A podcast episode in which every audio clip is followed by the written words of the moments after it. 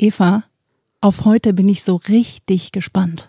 Ja, ich auch. Ich freue mich seit Wochen auf unseren Gast. Ja, sie ist iOS-Programmiererin bei Netflix und sie war vorher bei Apple. Ja, und sie hat den VLC-Player mitgecodet. Ich bin super gespannt, was sie sagt. Auch so gerade über Apple. Ja, und über ihr Leben und wie sie da eigentlich hingekommen ist. She likes Tech. She likes Tech.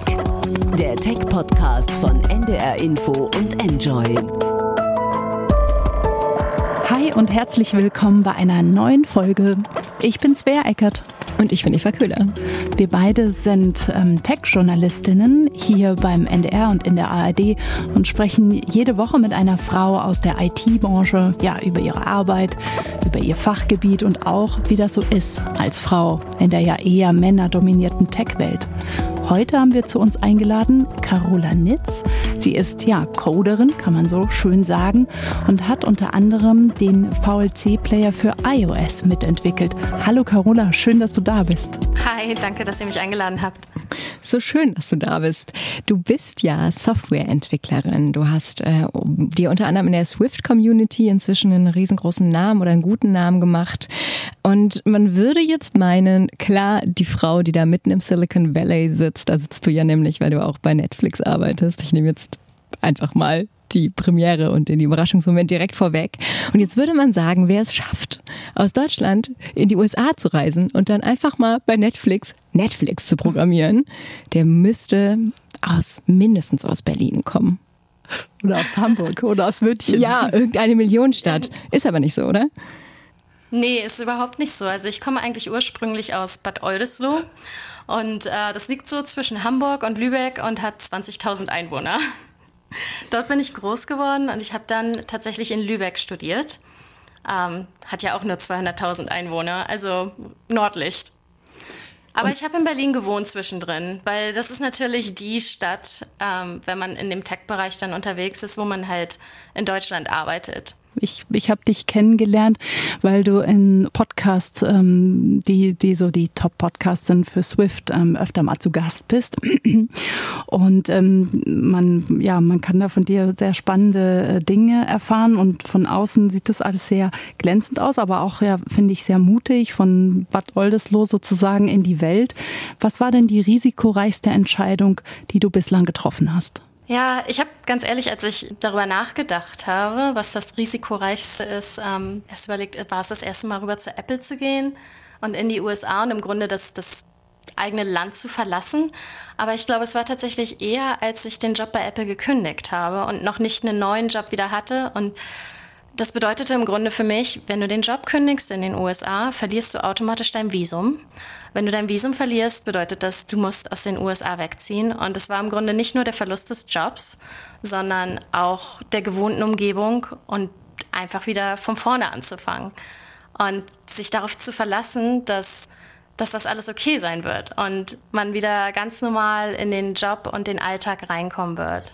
Ich glaube, das war wirklich so das Risikoreichste.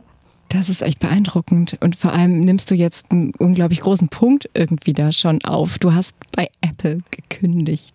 Wie, also ernsthaft. So jeder andere Mensch träumt davon, will unbedingt da sein. Viele, also kaum jemand hat überhaupt diesen Konzern von innen gesehen und du sagst, ja, ich habe da halt gekündigt. Ja, ganz ehrlich, das war eine der großen Sachen, warum es so lange bei mir gedauert hat, da zu kündigen, weil ich erinnere mich noch an meinen Vater, als ich ihm gesagt habe, Papa, ich kann nicht mehr. Und er so, ach Kind, der gute Job. Und ich dachte mir so, ja, Papa, ich verstehe das, aber das ist halt nichts für mich. Also Apple ist natürlich, es ist der großartige Konzern, wo jeder hin will. Es ist einfach die Firma, die iOS baut, die iPhones herstellt und na, die, wo jeder hinguckt im Grunde. Und es war auch wirklich großartig, dort zu arbeiten und ich würde nichts anders machen, muss ich ganz ehrlich sagen. Aber es ist eine bestimmte Kultur, in die man einfach reinpassen muss. Es ist halt wirklich eine, eine Firma, wo viele die Arbeit als allererstes, als Lebensmittelpunkt haben. Und man bringt jedes Jahr ein neues Betriebssystem raus mit neuen Programmen, mit neuen APIs für Entwickler und das passiert in so einem kurzen Zeitraum. Und dementsprechend ist da natürlich sehr viel Druck und Stress halt auch mit drin. Und tatsächlich, es ging so weit, als ich meinen ersten Job hatte, bekam man so eine Karte, wo halt wirklich da steht, es gibt Arbeit und es gibt ja die Arbeit deines Lebens im Grunde, wofür man dann auch mal ein Wochenende opfert. Und das hat so wirklich ein bisschen den Ton gesetzt für das Arbeiten auch bei Apple. Ähm, es ist wahnsinnig bereichernd im Grunde, wenn man für Apple arbeitet, weil das, woran du arbeitest, geht halt an Millionen raus, an jeden, der ein iPhone hat. Aber im Endeffekt für mich war es zu stressig und ich wollte auch mehr Freiheiten haben, denn ich konnte halt auch nicht mehr bei Konferenzen sprechen oder darüber reden, woran ich arbeite. Ja, Apple ist ja sehr bekannt sehr dafür, ne, dass es quasi Closed Shop ist, also dass Entwickler nicht reden dürfen ne, auf, oder nur sehr begrenzt, ne, gerade auf Konferenzen oder Bloggen, also dass man sich quasi ganz dem Konzern verschreibt. So hast du das auch erlebt? Ja, richtig. Man möchte halt dafür sorgen, dass halt nichts irgendwie aus Versehen liegt im Grunde oder dass jemand irgendwas reininterpretiert in, in etwas, was halt gesagt wird, weil jeder guckt natürlich sehr genau auf Apple und auf Leute, die bei Apple halt arbeiten. Und ich glaube, das sind dann halt einfach so Regeln, die halt irgendwann erstellt worden sind, weil jemand sich halt falsch verhalten hat. Und ähm, wenn du noch mal guckst, ähm, oder kannst du einmal kurz sagen, was du genau bei Apple entwickelt hast und wie wie war das Team? Also wart ihr Frauen und Männer gemischt oder jung, alt? Ja, ich habe ähm, beim Apple Maps Team gearbeitet und ich habe halt an der iOS, an der Mac App gearbeitet, auch mal ein bisschen bei der Watch App mitgeholfen. Und es war ein super internationales, gemixtes Team. Ist, Maps ist übrigens ein großes Team, weil es ist natürlich einmal das, das Routing ist da drin, es sind die ganzen Orte und auch die ganzen Orte überall auf der gesamten Welt. Und alleine das App-Team damals zu meiner Zeit waren 25 Leute. Und mein Team alleine war zuständig für Report a Problem. Also im Grunde, wenn man gesagt hat, hier, das stimmt im Maps nicht. Das war so mein kleiner Bereich. Und da drinne habe ich dann zum Beispiel an den ähm, Report a Problem for Directions gearbeitet. Also wenn jemand irgendwie beim ähm, Navigieren im Grunde Probleme hatte, dann hat er den Screen, an dem Screen äh, rumgetoucht oder hat, hat den Screen benutzt, den ich gebaut habe. Das hast du halt bei den großen Firmen. Da arbeitest du an einem kleinen Screen im Grunde irgendwo in der App und nicht mehr an der gesamten App. Und dann bist du ähm, sozusagen, hast du, hast du gewechselt. Ähm, in Berlin ähm, hast du ja, bevor du zu Apple gegangen bist, auch ähm, beim VLC-Player mitprogrammiert. Ähm, genau, äh, bist dann auch von Apple zurückgegangen. Das war diese risikoreichste Entscheidung, von der du gesprochen hast. Wie ging es dann weiter? Ja, also ich habe nebenher, neben meinen ersten Jobs, immer bei VLC ähm, mitgearbeitet. Also es ist ja ein Open-Source-Projekt und jeder kann im Grunde an VLC arbeiten und habe dadurch natürlich auch viele Freunde kennengelernt. Und als ich dann wieder zurück nach Berlin gegangen bin und nicht wusste, was ich machen sollte, dann hat mich Jean Baptiste angeschrieben und hat halt gesagt, hey, ich brauche tatsächlich noch einen I&S-Entwickler für unsere ähm, Consulting-Firma. Also es gibt um VLC halt noch eine Consulting-Firma, die halt für Kunden was in der VLC-App reinbaut und in die unterliegenden SDKs im Grunde. Und ich habe dann zwei Jahre ja, für diese Consulting-Firma gearbeitet und VLC für iOS sozusagen geleitet.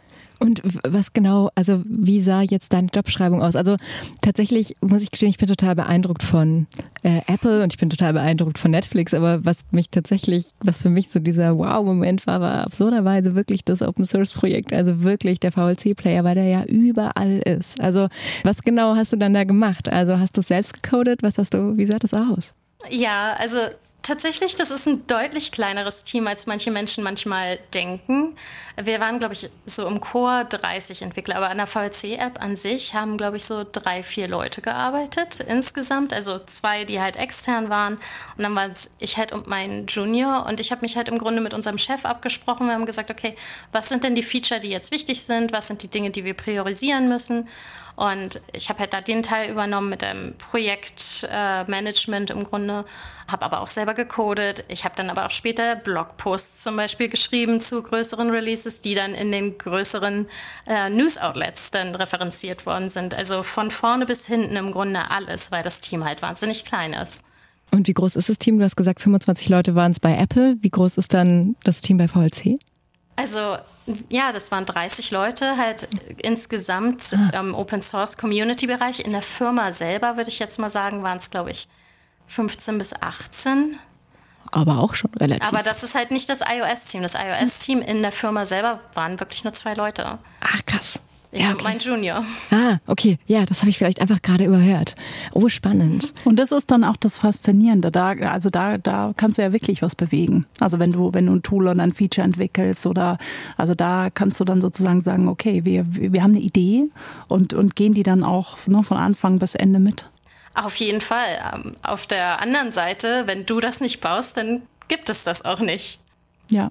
Aber das ist doch der Teil, der Spaß macht, oder? Auch das Ausprobieren, dieses vielleicht ja auch aus so einem Großunternehmen zu so was Kleinem zu kommen und zu sagen, hey, jetzt ist es wirklich so, alles, was ich tue, das existiert danach. Also das hat ja wirklich nochmal so eine ganz andere Bedeutung von Hands-on-Mentalität in meinem Kopf. Was ist dir lieber? Also wäre es dir eher lieber, so ein kleines Team zu haben oder ist es dir in, in groß und in, ich bearbeite Teile davon und habe auch noch die Kompetenz von anderen Menschen um mich rum? Hast du eine Präferenz, wie du lieber arbeitest? Es hat beides seine Vor- und Nachteile. Genau das, was du halt gerade gesagt hast, wenn du in einem kleinen Team bist, dann arbeitest du an allem und an den großen Features. Währenddessen, wenn du in einer großen Firma arbeitest, dann musst du teilweise mit anderen in deinem Team darum kämpfen, wer dann jetzt an diesen großen Features arbeitet, weil das natürlich dann auch maßgebend dafür ist, ob du jetzt eine Beförderung kriegst und mehr Gehalt kriegst und ähnliches. Das hast du halt in kleinen Teams überhaupt nicht. Ich mag ein gutes Mittelmaß, würde ich sagen. Also ein kleineres Team.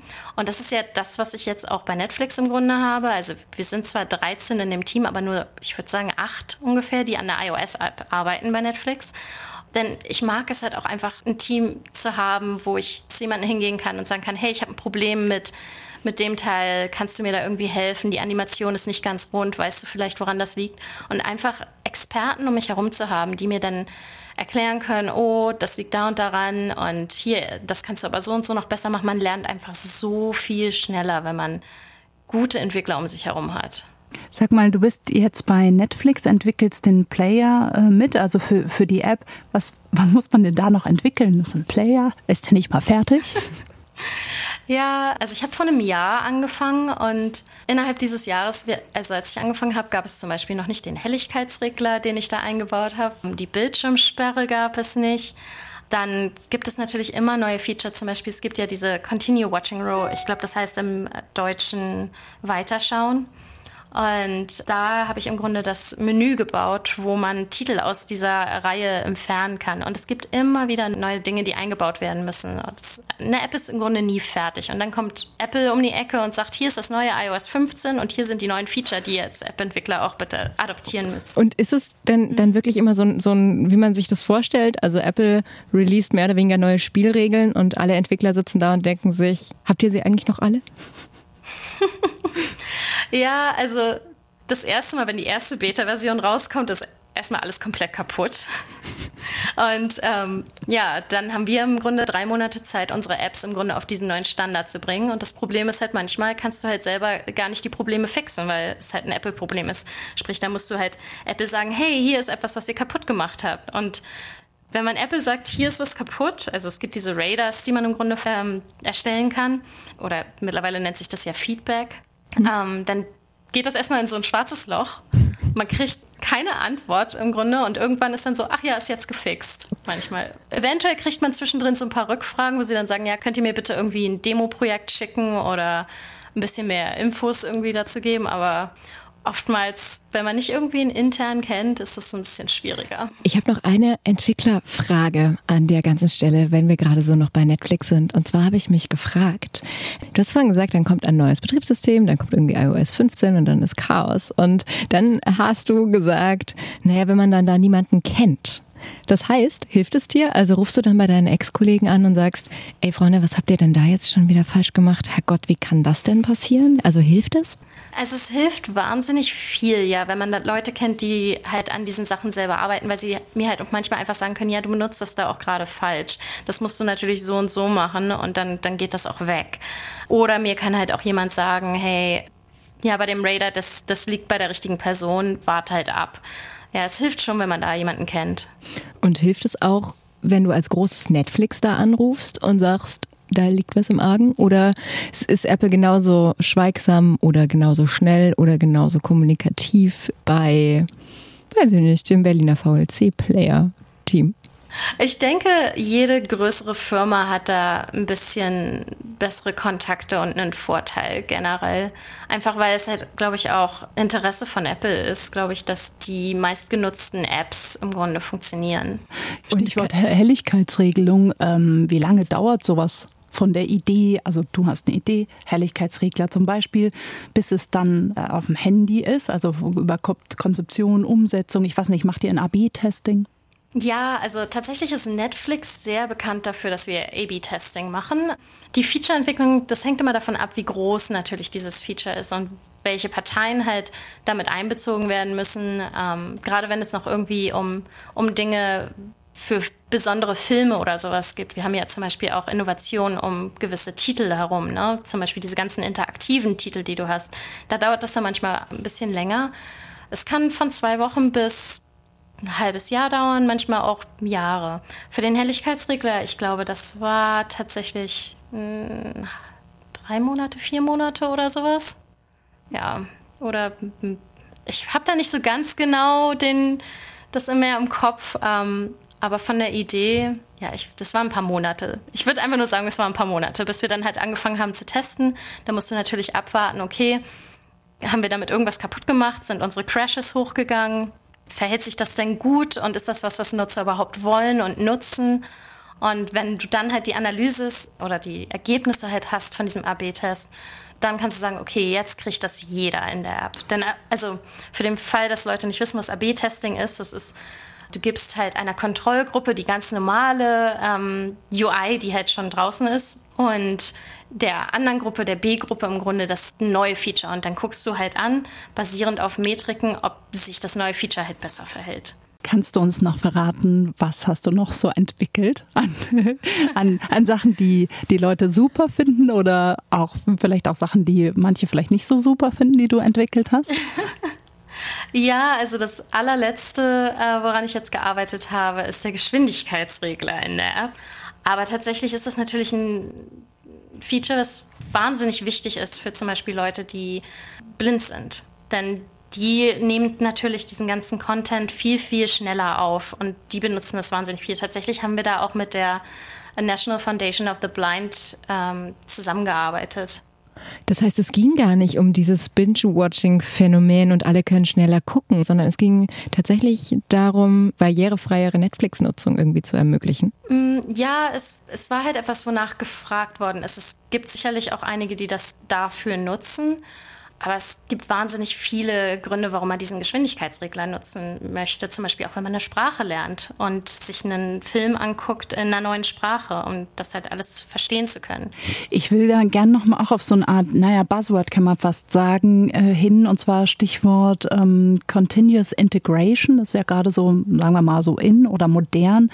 Dass also so sozusagen Feature immer wieder, also sozusagen die, die großen Unternehmen werfen quasi Gefühle alle zwei Wochen, ähm, aber kann auch längere Abstände sein, einfach äh, eine neue App raus und die updatet sich dann. Was bedeutet das im Hintergrund? Also was, was bedeutet das für euch, für euch also entwicklerseitig?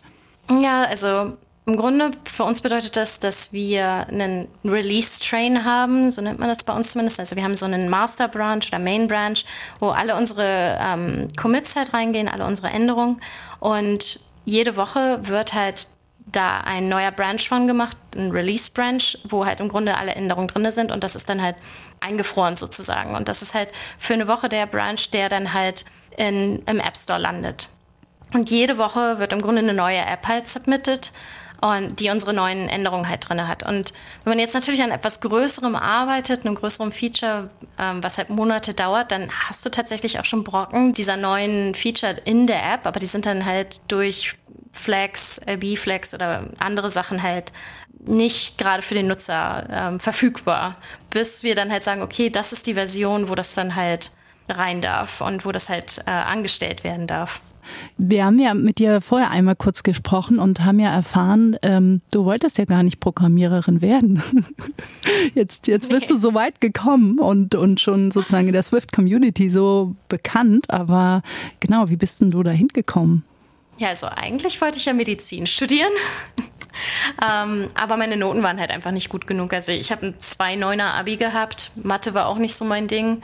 Und ich wusste einfach nicht, was ich studieren sollte, weil Noten waren halt nicht gut genug. Und dann hat dann ein Freund zu mir gesagt, ach, in Lübeck, da kannst du auch einfach Medizininformatik studieren, da gibt es kein NC, da kannst du einfach anfangen, vielleicht kannst du dann irgendwie noch rüber wechseln in die Medizin.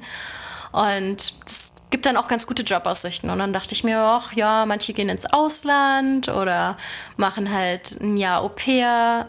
Kann ich ja auch mal einfach einen Studiengang ausprobieren. Und da ich dann die ganze Zeit nicht wusste, was ich sonst machen sollte, bin ich halt einfach daran dabei geblieben und habe dann auch während des Studiums gemerkt, dass Informatik nicht so schlecht ist, wie ich eigentlich gedacht habe. Weil ich hatte halt diese typischen Vorurteile mit, ach, das ist der dicke, bärtige, der im Keller irgendwie vorm Rechner hockt und Pizza isst im Grunde. Und ich habe dann nebenher mitgekriegt, ach nee, Softwareentwicklung ist eigentlich ganz schön cool, weil ich kann das überall in der Welt machen, solange ich Internet und Strom habe. Ich brauche keinen ordentlichen Dresscode oder sowas und muss einen feinen Anzug tragen. Ich habe Freiheiten, was so meine Arbeitszeit angeht. Wie war der Umgang mit dir? Also du hast dann tatsächlich ähm, Informatik auch studiert, ähm, bist da besser geworden und hat, bist dann eingestiegen in der, in der Startup-Branche. Wie war der Umgang mit dir als junge Entwicklerin? Was hast du da erlebt? Gerade die nicht dem Klischee entspricht, also möglicherweise. Ja, also natürlich oftmals kriegt man das so, ach, du bist Informatikerin? Siehst ja gar nicht so aus. Ähm, das war auf jeden Fall sehr oft etwas, was ich äh, zu hören gekriegt habe. Ähm, aber im Startup an sich, ja, es ist halt die kleine Entwicklerin. Ich war ja auch noch Junior im Grunde und da hat man schon gemerkt, dass es halt eher so, ja, dass mir nicht so viel zugetraut worden ist. Und ich glaube, das war für mich dann auch ein großer großer Motivationspunkt einfach an diesen großen Apps zu arbeiten, ne? an VLC zu arbeiten und zu Apple zu gehen und halt auch zu Netflix, einfach weil wenn du diese Dinge halt dann in deinem Lebenslauf hast, dann kriegst du das halt nicht mehr zu hören. Hast du damals einen Unterschied dann erlebt, also von Deutschland ähm, zu den in die USA, nachdem du dann auch diesen Schritt gemacht hast? Ja, auf jeden Fall. Aber ich weiß halt heutzutage immer noch nicht, ob das einfach damit zu tun hat, dass ich in einem großen Unternehmen gearbeitet habe in den USA denn ähm, sowohl bei Apple als auch bei Netflix ist halt Diversity and Inclusion sehr, sehr großes Thema. Also Diversität und ähm, dass man die Leute halt inkludiert in allen, allen Entscheidungen. Und man merkt sehr, dass Leute sogar geschult werden, ähm, dass man keine Vorurteile hat und dass man alle gleich behandelt. Und das habe ich schon wahnsinnig gemerkt, ja. Und hat irgendwann noch mal, also hast du noch mal Kontakt zu einem von diesen Menschen gehabt, die, die dich damals so belächelt haben? Also gab es diese Momente oder ist das was, wo du dir denkst, ja, ist mir jetzt auch egal? Nee, doch, auf jeden Fall. Also es ist ja auch nie, glaube ich, böse gemeint gewesen und ähnliches. Ähm, aber ja, tatsächlich, ich habe mit jemandem mal gesprochen, der meinte, ach, das Informatikstudium brichst du eh ab. Ähm, der kam nachher zu mir und meinte so, du hast das sogar besser abgeschlossen als ich. Respekt. Hätte ich nicht gedacht. Ja. Und ähm, ich erinnere mich auch noch, als ich bei meinem, einem meiner ersten Startups gearbeitet habe und dann dem Chef gesagt habe, ach ja, ich übrigens, ich bewerbe mich bei einer der großen Firmen. Und er so, ja, ich glaube, keiner bei uns in der Firma schafft das, in so eine große Firma reinzukommen, außer vielleicht unser CTO. Und das Lustige ist, als ich dann bei Apple angefangen habe, hat Apple sozusagen Background-Checks gemacht, ne, um halt zu verifizieren, dass ich wirklich da gearbeitet habe, wo ich gearbeitet habe. Das war ja so eine Genugtuung, als sie dann bei dieser Firma angerufen haben. Es war sehr lustig und dann bekam ich eine Nachricht mit, sag mal, Caro, war das gerade Apple, die bei uns angerufen haben? Und ich so, ja. Und es ist ja dann auch sehr, sehr beeindruckend, finde ich, dort zu sein. Ich war mal auf so einer ähm, Art äh, Stiftungsreise, hatte ein Stipendium, wo wir mal im Silicon Valley uns ein paar Unternehmen angucken durften, haben so kleine Führungen gemacht und haben auf, sind auf diese Campussen gewandert.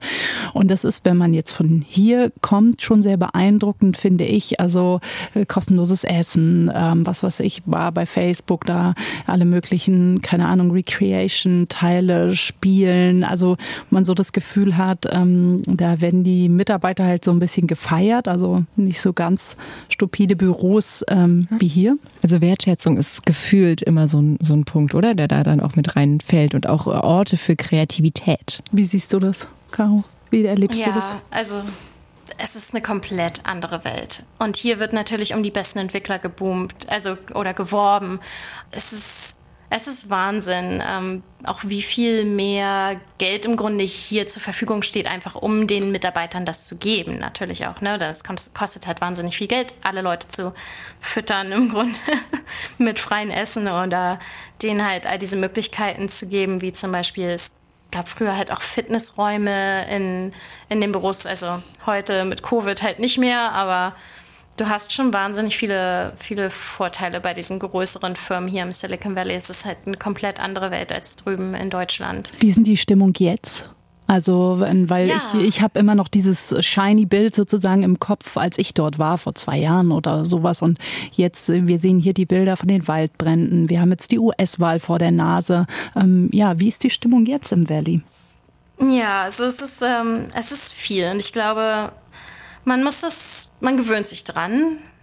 Also so schlimm es eigentlich klingt, aber ne, man kriegt halt immer diese ganzen Nachrichten mit den hohen Fällen an äh, Covid-Cases ähm, und mit den Waldbränden. Und ich glaube, also ich persönlich, ich äh, schalte einfach ab, muss ich sagen. Und man, ja, es, es, ist schwierig, muss ich ganz ehrlich sagen. Es ist halt, es ist einfach so viel. Man, solange man nichts machen kann, es ist halt schwierig, damit umzugehen, würde ich sagen. Eine Sache, die ich interessant finde, was halt äh, mit Covid sehr zu tun hat, ist diese ganze Work-from-Home-Geschichte. Die hat hier drüben tatsächlich sehr viel geändert im Valley. San Francisco ist ja eine der teuersten Städte in den USA. Sprich, man zahlt hier für ein One-Bedroom nennt man das, also weiß ich, das ist eine 50 Quadratmeter Wohnung vielleicht, 3500 Dollar. Hm, krass. Das war normal. Und dadurch, dass jetzt alle von zu Hause aus arbeiten können und dass es nicht mehr wichtig ist, dass man ins Büro muss, haben sich viele Leute gesagt so, ja, warum soll ich denn noch in San Francisco so viel Miete zahlen?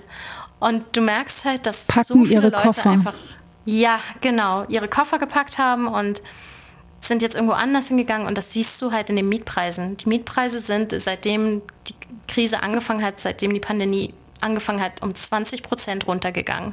Ich hatte eine Freundin, die hat ihre Miete um 900 Dollar runter äh, diskutiert Krass. pro Monat. Wie lange seid ihr schon im Homeoffice und wie lange werdet ihr noch im Homeoffice sein? Also ist es bei Netflix auch so? Ich glaube, Google hat ja ausgerufen, dass sie die Leute, glaube ich, Mitte nächsten Jahres frühestens überhaupt wieder zurückholen. Ich glaube, Twitter hat gar nicht vor, die Menschen wieder zurückzuholen, sondern die, glaube ich, fangen, wenn ich mich richtig erinnere, auch an, Teile in ihrem Komplex irgendwie zu verkaufen. Wie ist das bei Netflix? Ja, also wir sind seit März im Grunde im Homeoffice. Ähm, es gibt ganz wenige Leute, die ins Office gehen, weil sie halt kritische Rollen haben, wo es halt ja, wo es halt wichtig ist, dass sie halt nach den Geräten in unseren Serverfarmen gucken oder weiß ich was. Oder halt vielleicht auch von zu Hause aus nicht arbeiten können, produktiv.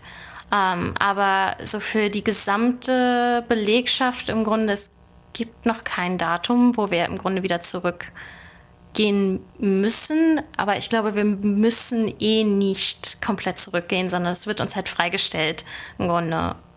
Und das generell bei Netflix ist viel äh, Freiheit und äh, Freedom and Responsibility. Ja, mal gucken. Also ich glaube, es wird noch dauern, bis wir wieder zurück ins Büro dürfen. Weil ganz ehrlich, ich vermisse ja auch mein Büro. Ich vermisse es mit meinen Arbeitskollegen zusammen Mittag zu essen und mich auszutauschen. Ja, Freud und Leid. Also das, ja, das erleben wir hier ja auch gerade. Also Eva, Eva, und ich sind auch im Teil Homeoffice und ähm, äh, sind mal äh, drei, vier Tage einfach zu Hause, arbeiten dort äh, an den neuen Podcast-Folgen ähm, oder und treffen uns dann meistens tatsächlich, wenn wir sowas aufzeichnen, dass wir uns dann einmal treffen im, im Studio, um aufzuzeichnen. Und das ist eigentlich, das sind dann wieder so schöne Momente, ne, wo man auch wieder ein bisschen ja brainstormen kann, neue Ideen bekommt, sich so gegenseitig ein bisschen inspirieren kann. Ja, und man lernt auch mehr. Also ich äh, stelle halt immer fest, dass wenn ich, wenn ich zu Hause bin, dann, dann lerne ich nicht von meinen Kollegen oder nicht so viel. Während wenn ich da bin, dann gehe ich fast jedes Mal irgendwie mit einem neuen Tool nach Hause, mit irgendeinem so kleinen Mini-Ding, das ich jetzt gerade gelernt habe. Deswegen bin ich da auch so zwiegespalten, weil einerseits ist es natürlich eine unglaubliche Freiheit, zu Hause zu arbeiten. Andererseits gibt es einfach auch Dinge, die gehen einfacher, wenn man zumindest ab und an mal die Kollegen sieht und von deren Wissen profitiert. Ja. Ja, oder die Gespräche, die man einfach hat, wenn man sich einen Kaffee holt. Da erfährt man ja doch im Grunde noch mal mehr, was gerade in der Firma los ist und was es so an Projekten gerade gibt. Und das fehlt mir momentan auch. Also wir versuchen das natürlich irgendwie virtuell, also diese Situation herzustellen im Grunde, aber das ist halt nicht das Gleiche. Ich habe noch eine Frage zum Thema ähm, zum Thema gepackte Koffer. Ich habe ähm, einige Freundinnen, die da auch im Valley arbeiten, ähm, als sozusagen auch als Deutsche und die so ein bisschen auf gepackten Koffern sitzen, was die Trump-Wahl angeht, tatsächlich auch, ja, oder die sich ja, wo das auch wie so eine Art Damoklesschwert so ein bisschen über ihnen steht oder die sagen, ja, wenn Trump wiedergewählt wird, dann gehen wir zurück, ähm, wo die Unternehmen vielleicht auch in Deutschland einen Sitz haben. Ähm, wie geht's dir denn mit dieser mit diesem Wahlkampf gerade? Hm, ja. Ausblenden oder oder? Naja, ich, natürlich ist das für mich schon wahnsinnig wichtig, weil das ja auch Auswirkungen im Grunde darauf hat, ähm, ob ich meine Green Card zum Beispiel kriege oder wie sich das mit meinem Visum verhält. Ähm, ich sitze nicht auf gepackten Koffern. Ich habe allerdings sehr viele Freunde, die mittlerweile schon diesen Weg angetreten haben. Ähm, also deutsche Freunde. Ich hatte hier tatsächlich fünf deutsche Freunde, die alle wieder zurück nach Deutschland gegangen sind. Ähm, auch Freunde, österreichische Freunde, viele Europäer haben tatsächlich den Weg zurück angetreten. Einfach, also nicht nur wegen den Wahlen, sondern halt auch einfach, wie halt der Umgang mit Covid war vom, ja, der, der Leitung hier in den USA sozusagen. Mhm, dass sie dann gesagt haben, nee, wir gehen zurück nach Europa, da wissen sie eher, was sie tun, was, was diese Pandemie betrifft. Also, ja, genau. Ja. Mhm. Wie sieht es denn bei euch aus? Also kannst du da noch einmal kurz erzählen, wie das so, weil Covid natürlich genau. wie so ein großer, großer Elefant irgendwie so hier im Raum steht gerade. Und wie also, ist der Umgang? Ja, wie ist es so für dich? Weil wir sehen natürlich irgendwie diese Horrorbilder ja irgendwie immer noch und wir, wir kennen so die Zahlen gefühlt in den USA fast besser als unsere. So, wie, wie ist es, wenn man da ist? Also wie, wie fühlt sich das an für dich, wenn du, wenn du rausguckst und dir überlegst, eigentlich würde ich gerne jetzt was trinken und weißt, hm, vielleicht nicht die beste Idee?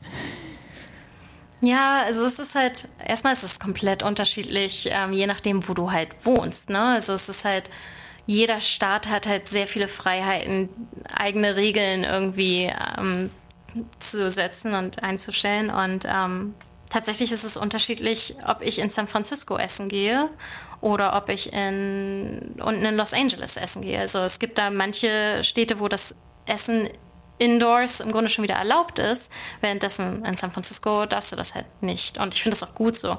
Es ist halt, ich weiß nicht, man muss halt eine Balance finden zwischen, was kann ich machen, ohne mich zu sehr dem Risiko auszusetzen, wo ich aber auch dafür sorge, dass ich halt mental nicht komplett eingehe im Grunde. Ne? Ich kann mich natürlich jetzt auch komplett in meinem Haus einschließen und nicht rausgehen, aber ich glaube, das wäre für mich noch deutlich schlimmer, als doch mal mit einer Freundin irgendwie ja. einen Kaffee trinken zu gehen. Wir haben ja zum, zum Ende unserer netten sozusagen Runde haben wir immer eine Lieblingskategorie, ein, ein Pick. Das, das ist ein Pick der Woche, etwas, was dir gut gefällt. Ähm, das kann eine App sein, das kann aber auch ein Gadget oder irgendwas sein. Was ist dein Pick? Was, was ist dein Tipp für uns? Was sollen wir mal ausprobieren?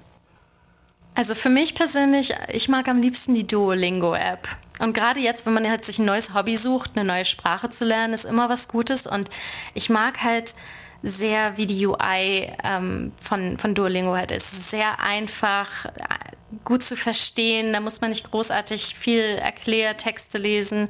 Und es funktioniert halt einfach. Und wie, es bringt wahnsinnig viel Spaß. Wie funktioniert sie? Kannst du sie kurz beschreiben? Ich habe sie gerade nicht im Kopf, wie sie aussieht. Also ich kenne den Namen, aber ich weiß nicht, sie wie sie hat so einen grünen Vogel. Ja, genau. wie so ein ja, genau. Also es ist, es ist eine Sprachlern-App im Grunde und man wählt halt eine Sprache aus und kriegt dann halt verschiedene Aufgaben im Grunde, um Wörter zu lernen. Und zum Beispiel kriegt man Bilder gezeigt und dann steht da das Wort Milk, zum Beispiel, wenn man Englisch jetzt lernt und dann muss man auf den Milchkarton drücken. Oder es sind einfache Sätze, die man dann halt wo man die Wörter zusammenziehen muss. Man muss sie noch nicht mal gleich schreiben, sondern kriegt sie vorgegeben und muss sie halt nur in die richtige Reihenfolge ziehen. Und man lernt halt Stück für Stück ähm, eine neue Sprache auf einfache Art und Weise mit verschiedensten Lektionen. Was lernst du gerade? Ähm, ich habe tatsächlich mein Französisch noch mal weiter aufgebessert. Also ich habe zwar schon bei VLC, ähm, da das ja eine Pariser Firma ist, viel Französisch gelernt, aber da, ich habe ja nur spezifisches Französisch gelernt, was halt für meinen Job war, ähm, nötig war. Und mit der Duolingo-App habe ich dann halt noch viel mehr Dinge gelernt, wie zum Beispiel im Restaurant, wie ordert man sein Essen oder was ist denn das Wort für ähm, Gemüse? und ähnliches. Also ja. Ja, die ist sehr spielerisch aufgebaut, ne? Also es ist so ein bisschen äh, Gamification. Mhm. Spannend. Und so eine App, wo selbst du als App-Entwicklerin nichts auszusetzen hast. ja, genau, ja, wenig. Schlichtes Design und gut, gute Userführung wahrscheinlich. Absolut. Und man kann halt auch Lektionen runterladen. Und das, sagen wir mal so, ich finde, man merkt immer, wenn etwas nicht funktioniert, merkt man das sofort. Und wenn etwas gut funktioniert, dann nimmt man das einfach hin als, ach ja, das funktioniert. Und so geht es mir bei der App. Es funktioniert halt einfach. Carola, es war sehr, sehr spannend und sehr schön. Vielen, vielen Dank dir. Okay. Dann haben einen schönen ja, Arbeitstag. Ja, einen guten Start. Ja, danke schön.